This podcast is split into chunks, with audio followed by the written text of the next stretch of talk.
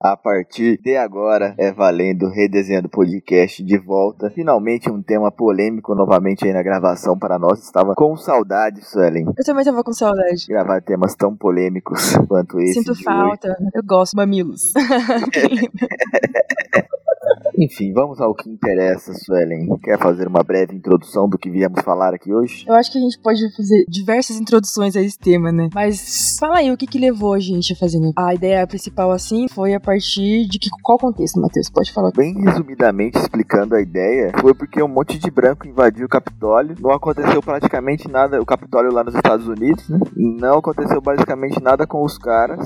E a gente ficou pensando, se fossem pessoas pretas, tinha sido uma chacina. E a partir disso, a gente começou a refletir sobre diversos privilégios brancos. Inclusive, recentemente, a gente até demorou um pouco para gravar esse EP, gravaríamos um pouco antes, mas aí veio a calhar da gente atrasar um pouquinho. E agora, recentemente, tá tendo um problema lá dentro do Big Brother, porque tem várias pessoas pretas lá dentro, com suas várias vertentes. Aparentemente, o público aqui fora a, interpreta que todas as pessoas pretas do mundo têm que acertar o tempo todo e não podem errar em nenhum momento. Longe, muito, muito longe de querer passar qualquer tipo de pano para qualquer atitude que seja errada. As pessoas erram, abusam psicologicamente, emocionalmente uma das outras, mas isso não, não pode ser dois pesos, duas medidas, né? O ideal é que o julgamento para um fosse o julgamento para outro e geralmente não é isso que acontece quando a pele é um pouco mais clara de fato, né? Então, a gente viu quando teve aquela movimentação lá nos Estados Unidos, né, com o assassinato do George Floyd, como tudo aconteceu, né, lá como é, a, as abordagens policiais foram violentas, até mesmo quando veio esse movimento aqui pro Brasil, quando tiveram alguns protestos, teve uma imagem que me chocou muito, que foi de um cara que tava só de bermuda, assim, ele tava sem camisa, ele tava no protesto, tava só de bermuda e máscara, ele não tinha nada, nada na mão, nada, e nem no bolso, e a policial tava com uma arma apontada para ele, assim, ele tava com a mão pra cima, a arma tava apontada, tipo, pra cara dele, assim, ele não tinha nada na mão, absolutamente nada. E a gente vê que, provavelmente, provavelmente não, certamente, se aquele cara fosse branco, isso não estaria acontecendo com ele. E aí a gente coloca esse ponto, assim, de uma ligação única e exclusivamente com a cor da pele da pessoa. Porque quem viu, por exemplo, a abordagem policial, aquela mulher lá começou a falar que o cara não. que ele não era cidadão, não, que ele era. Como que era mesmo que ela falou? Que virou até mesmo cidadão, não. Engenheiro civil, né? Engenheiro civil, é. É, melhor que você. E aí a gente vê que nada aconteceu com ela, né? Teve uma mulher que fez um escândalo. Esses acontecimentos foram um após o outro, assim, em sequência. Uma mulher também que fez um, um escândalo, um barraco dentro de, de uma padaria, que xingou todo mundo, que gritou com todo mundo. E absolutamente nada aconteceu com ela. Teve uma abordagem policial de um,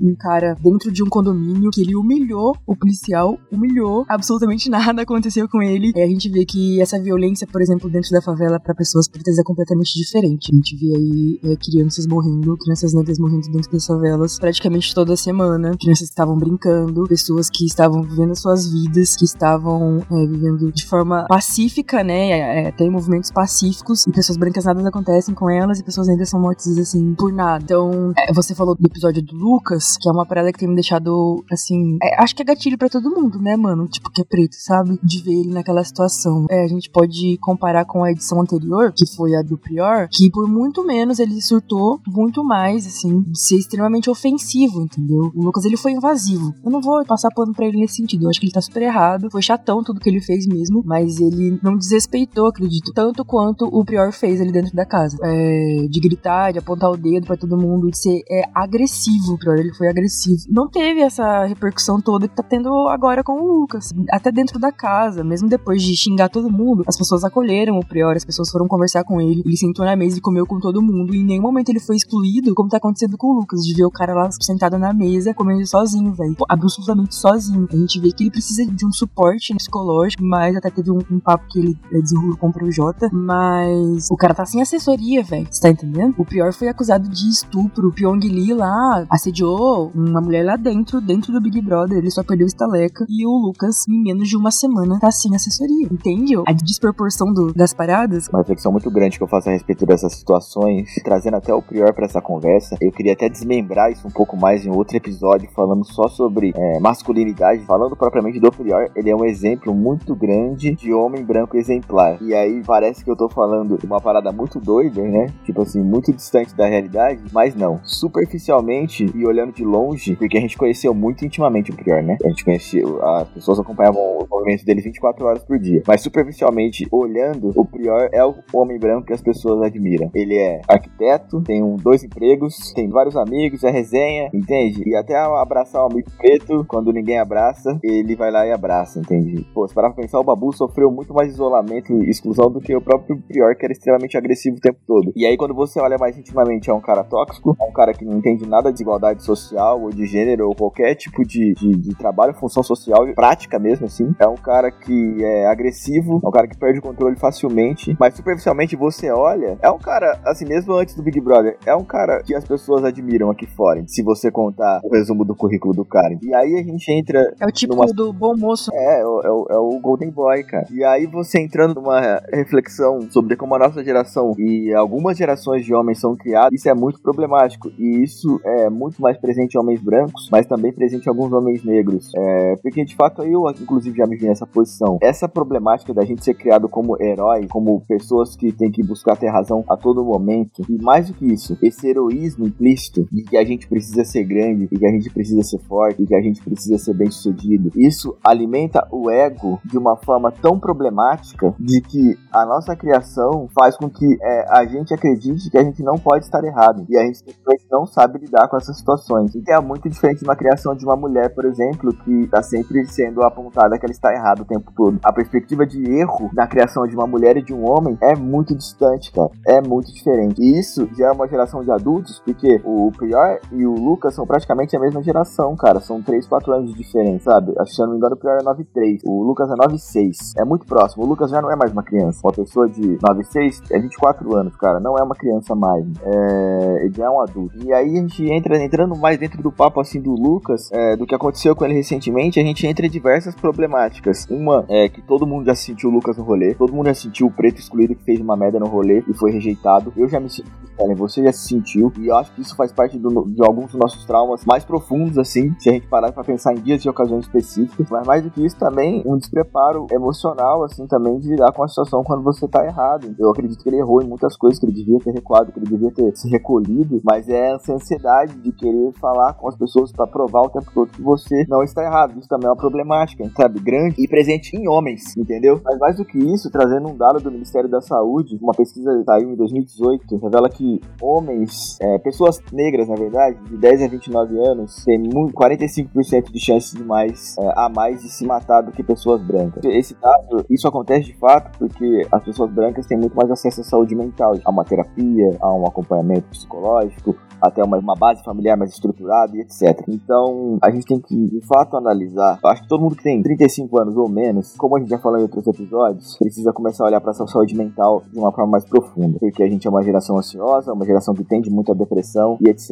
E aí, quando a gente leva isso para a desigualdade social e racial que existe no país, as pessoas negras têm muito mais, menos chance de ter um acompanhamento. E isso deixa com que o vazio existencial, que essa crise de ansiedade e depressão, sejam bem mais complexas de ser encaradas. Então, a gente precisa cuidar. As pessoas precisam se cuidar como um todo, mas mais do que isso, as pessoas pretas precisam ter sempre, como sempre, um cuidado dobrado. Eu acho que eu me alonguei um pouco na minha reflexão, mas eu queria colocar alguns desses pontos aqui para as pessoas que nos ouvem refletir. Só pegando esse gancho do que você está falando em relação à saúde mental de pessoas negras, a gente percebe que existe uma pressão muito grande, né, em cima de nós, no sentido de que esperam que a gente não erre. A gente tem sempre que fazer duas vezes melhor porque estão sempre duvidando da capacidade que a gente tem de conseguir desenvolver as paradas. Então, é, existe uma pressão muito maior em cima da comunidade negra em relação a isso, sabe? Que eu preciso fazer muito bem e que eu tenho que ser muito forte. A maioria das pessoas negras vão receber elogios do tipo: Nossa, você é muito forte, admiro muito a sua força, a maneira com que você lida com as questões que você passa. Sempre que vão me elogiar, colocam isso, sabe? Nossa, você é foda porque você passa por tudo isso e ainda assim tá bem, ainda assim consegue desenvolver não sei o quê, e ainda assim consegue se formar dentro de uma faculdade. Mas eu acredito que isso não seja uma característica que a gente tenha que exaltar é, nesse sentido, porque não foi fácil tudo que eu passei, as problemáticas que eu vivi, a força que eu tive que, que desenvolver para conseguir enfrentar essas paradas, eu nem sempre tive, eu nem sempre fui forte, entendeu? E aí quando a gente exalta essa força dentro da pessoa negra, a gente também anula o fato de que a gente também erra, a gente também está sujeito ao erro, sujeito à fraqueza, sujeito a não conseguir fazer as paradas. Então, é uma pressão tão grande que a gente tem de que precisamos correr duas vezes mais, precisamos alcançar, precisamos estar vivos, né? A gente precisa se defender de uma sociedade que quer nos matar nesse sentido e que precisa ter uma estrutura. Geralmente, além desse privilégio em relação a, por exemplo, pessoas brancas têm mais acesso a cuidados relacionados à saúde mental, elas têm uma base, uma estrutura geralmente mais sólida, entende? Então, muitas vezes você pode, a pessoa branca pode até não ter um acompanhamento psicológico, mas que ela passou durante a vida dela faz com que ela tenha uma estrutura psíquica mais sólida, entendeu? Tipo, de não ter que enfrentar as paradas que a gente enfrentou, de não ter que provar que é boa para ninguém, porque as coisas simplesmente acontecem de uma maneira bem estruturada, né? Por causa desse privilégio branco que é histórico. E aí a gente tem que reforçar isso, mano. As pessoas negras, elas não, não têm obrigação de serem fortes o tempo todo, né? Eu acho que essa é a primeira desconstrução, até que nós, enquanto pessoas negras, precisamos fazer na nossa mente, né? Porque geralmente quem coloca isso na nossa cabeça são pessoas brancas, né? Tipo, nossa, você é muito forte. Eu não sou só forte, eu sou outras coisas também. E eu também sou fraca em alguns momentos, eu também vou errar. A gente precisa ter esse lugar de aceitar o erro, porque é uma posição que não é nos permitida, digamos assim. As pessoas não autorizam que a gente ocupe esse espaço, mas o branco, quando ele erra, tá tudo bem, assim. Voltando só para esse aspecto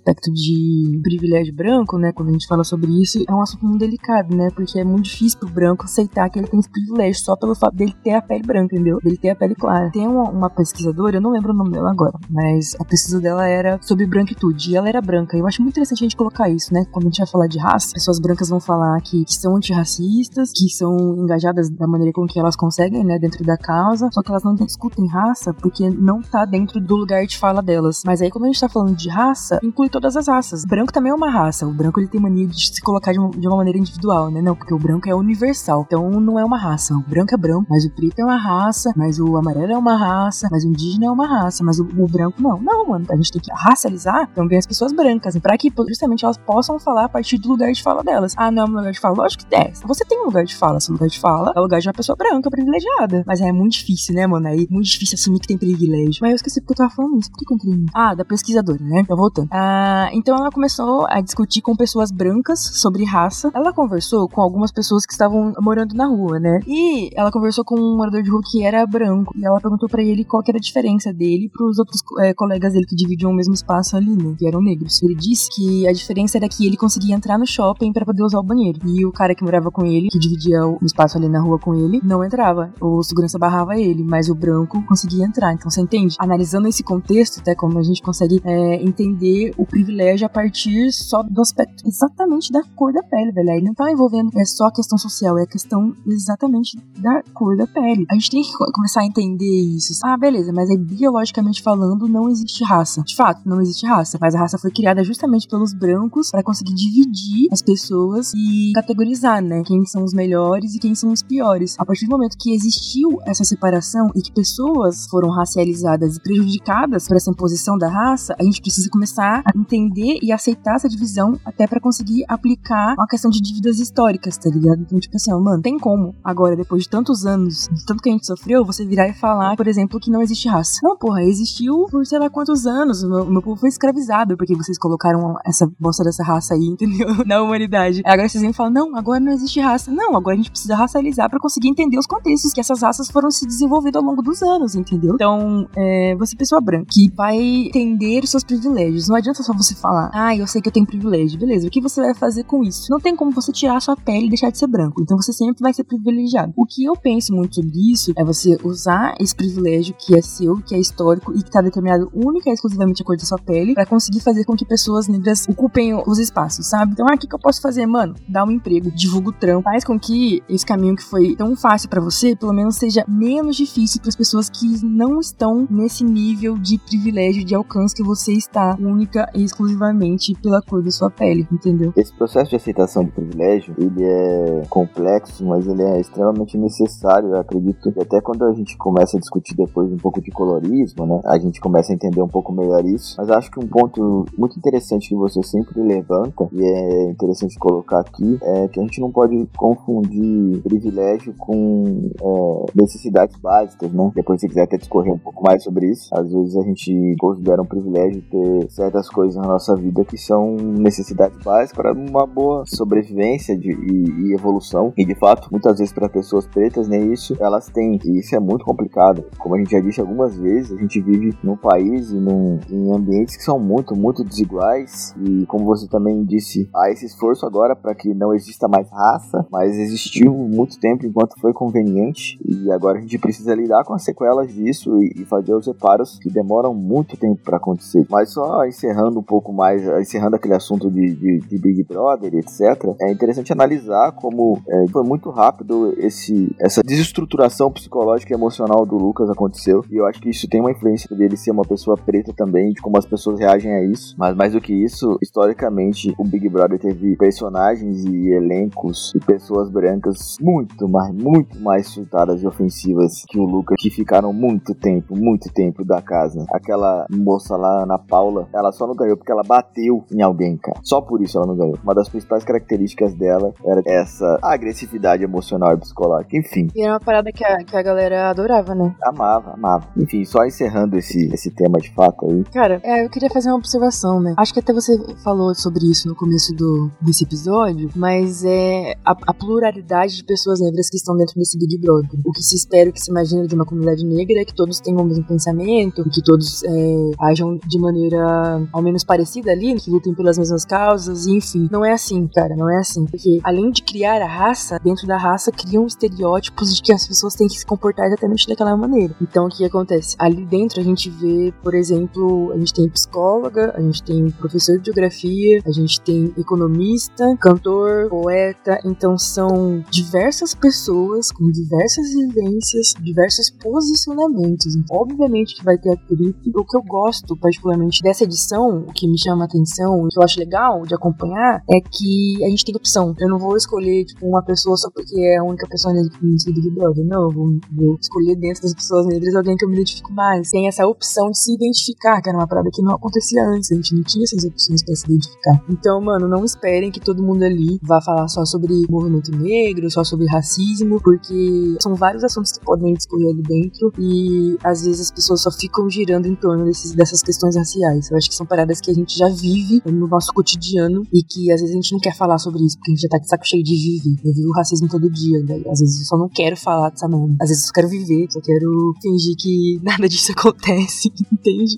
Me alienar. Aí eu vou lá assistir Big Brother, os caras ficam discutindo raça. Não aguento mais o Fico falando, chorando, falando que é branco. Ai, cara, porque a gente é branco, a gente é homem, a gente é privilegiado. Ah, pelo amor de Deus, cara. Mais do que isso, é interessante a gente, é, dentro de um reality, pela primeira vez, ter a oportunidade de observar as pessoas pelo seu comportamento, né? Não só pela cor da pele. Porque quando você tem uma minoria, como sempre foi uma minoria preta dentro do Big Brother, por exemplo, a gente sempre olhou para essa parada e a gente favoreceu as pessoas pretas porque era uma minoria ali dentro, então, querendo ou não, a gente acabava até passando um pano se fosse necessário, né? Agora, não tem muito disso, né? A gente vai olhar, a maioria, da, a, a, o elenco, boa parte dele é negro, e a gente vai olhar para isso, é, pro, pro comportamento das pessoas e ter essa escolha de, de poder se identificar mais. Isso é bem interessante, é uma ótica bem nova, né? Isso é verdade. E é gostoso, né? Divertido. Eu espero é. que seja divertido, pelo menos ao, ao longo do, do programa, porque até agora tá sendo triste. Tá mesmo. Eu fiquei bolado com o bagulho do Lucas, mas enfim, gente. Outro tópico que eu acho interessante a gente levantar aqui, talvez até para fechar, né? Não sei, uma parada que a gente queria falar há um tempo já, que é a diferenciação e a importância de se ter as cotas raciais, não só sociais. Porque aí entra muito também nessa parada de privilégio. As pessoas vão querer usar desculpas, não desculpas, mas argumentos embasados na biologia para dizer que a raça não existe, então, portanto, as cotas raciais elas não tinham que existir. Aqui no Brasil é muito complicado lidar com isso, né, cara? Eu até entendo em parte assim. O Brasil, ele tomou como exemplo, como base, a política de cota dos Estados Unidos. Então, o que a gente tem aqui é muito parecido com a dos Estados Unidos. Só que o processo de escravização e até mesmo o processo de abolição da, da escravidão nos Estados Unidos foi bem diferente daqui. Lá, a segregação, ela foi muito, após a abolição, né, ela foi muito radical, no sentido de que era tudo muito claro, muito explícito, sabe? Até com base em leis que faziam essa, essa separação. Então, a gente vê até a influência dessa segregação geograficamente. Então, alguns pontos dos Estados Unidos vão ser, alguns bairros, tipo até Filadélfia e tal, você vai ver, você vai andar no, nos bairros assim, é, é 100% preto, assim, não tem branco no bairro, não tem branco. Então a gente consegue ver até hoje esse resquício dessa segregação. No Brasil existia uma segregação, mas o tempo todo foi tudo muito violado. O meu irmão, meu irmão morou lá, morou lá, fez um estágio lá nos Estados Unidos, né? E ele queria, ele tava cabeludo, cabelo grande, ele queria fazer trança. E aí eu falava isso pra ele, falava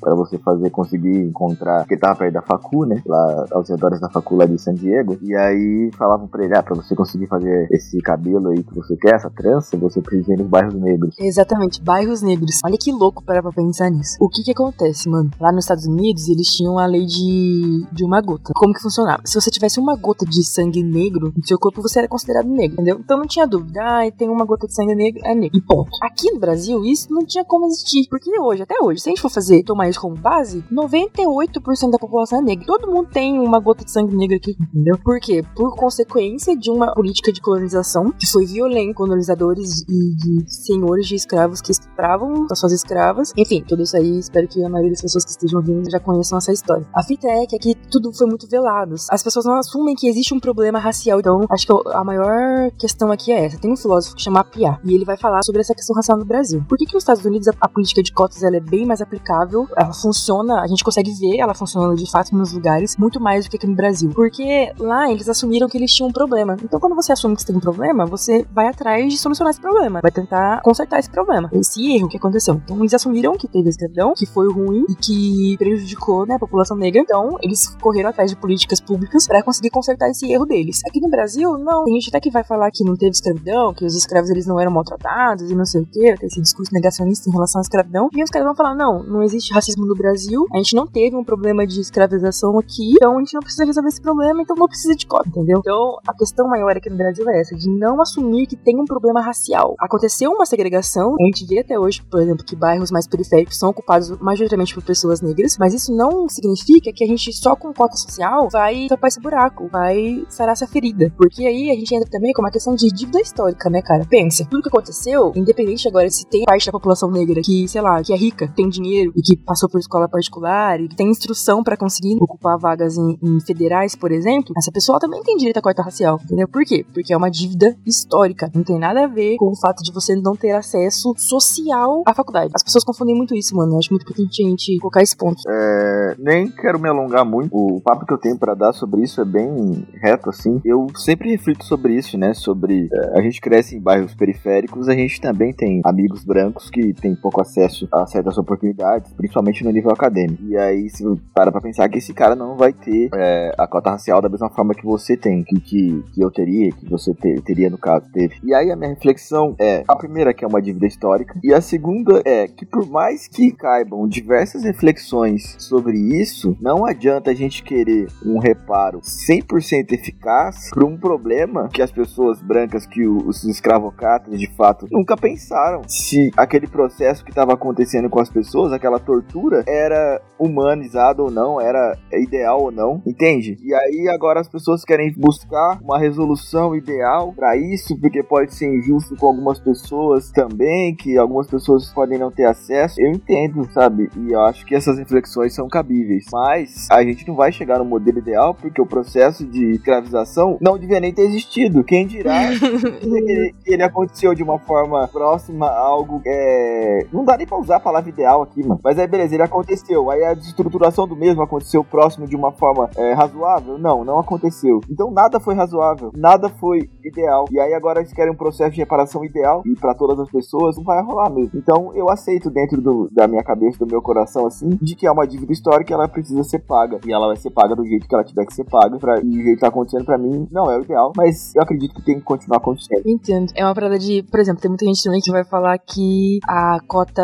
racial ela não é eficaz. Então, a, vão dizer, com base em pesquisas, que a cota social ela abrange muito mais, né? Ela tem muito mais eficácia do que a cota racial. O que eu tenho para dizer é, em relação a isso é, eu não tô nem aí.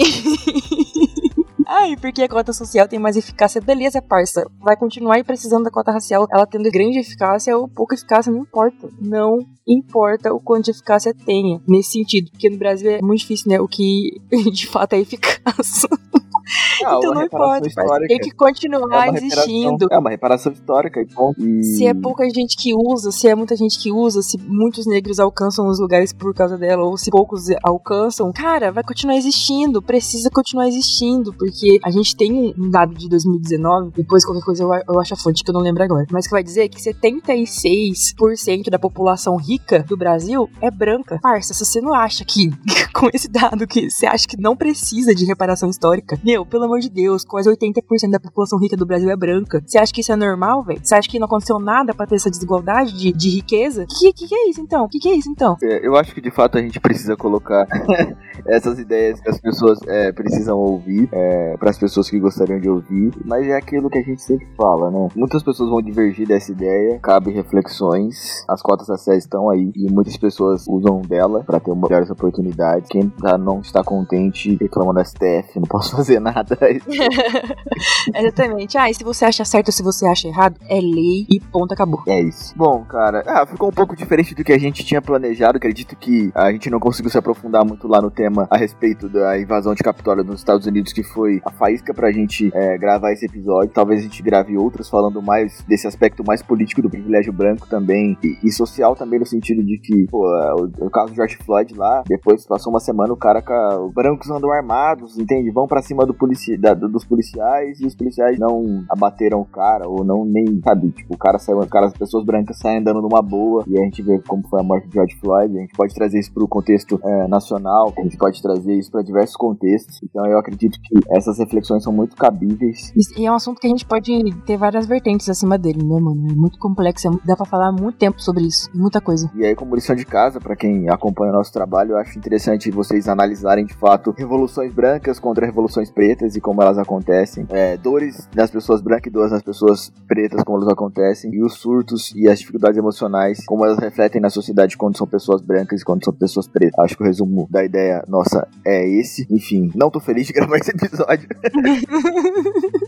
Mas é necessário. Enfim, obrigado por quem acompanha nosso trabalho e ouviu a gente até aqui novamente. E pode fazer as considerações, Sueli. Cara, eu acho que é isso, assim. O primeiro passo pra gente conseguir ter um convívio e, em sociedade mais pacífico é a gente entender como funciona essa racialização das pessoas, e como o branco se coloca como universal. E você branco é importante debater sobre raça sim, é seu espaço de fala sim, seu lugar de fala sim. Você tem que sair do comodismo e dessa posição da ignorância que muitas vezes é favorável. É muito mais fácil você ficar na ignorância do que tentar assumir seus privilégios, mas assuma, cara, vale a pena, sabe? Pra gente ter uma convivência mais pacífica. A gente só vai conseguir fazer isso quando racializar tudo e entender o contexto histórico e social de todas essas divisões que foram impostas aí para que existisse o capital.